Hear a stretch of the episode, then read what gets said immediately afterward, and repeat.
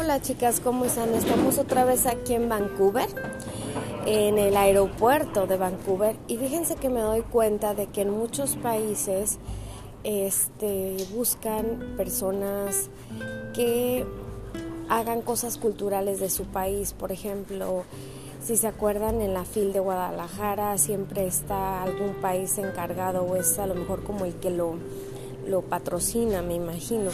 Pero Aquí lo que ustedes pueden hacer es acercarse a los centros culturales, este, por ejemplo, de, mm, que hay en cada país y decir, ¿saben que yo puedo poner un común tipo estando, un área en ese centro cultural que hable sobre la cultura mexicana y sus diferentes puntos? Porque en México pues son muchos mundos y lo sabemos, o sea, hay diferentes eh, culturas, dentro de México, es como si fueran diferentes países.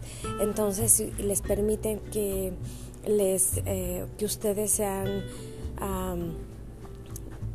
que ellos les patrocinen a ustedes el promocionar nuestra cultura mexicana, esa es una forma de obtener un pequeño trabajo dentro de los centros eh, culturales alrededor del mundo. Y esto es lo que yo les recomiendo que hagan si ustedes son conocedores de todo México y saben sobre nuestra cultura de las diferentes partes, desde el norte hacia el sur. Yo creo que esto sería una muy, muy buena opción. Espero les haya servido. Nos vemos hasta la próxima y que se la pasen súper bien. Nos vemos. Bye.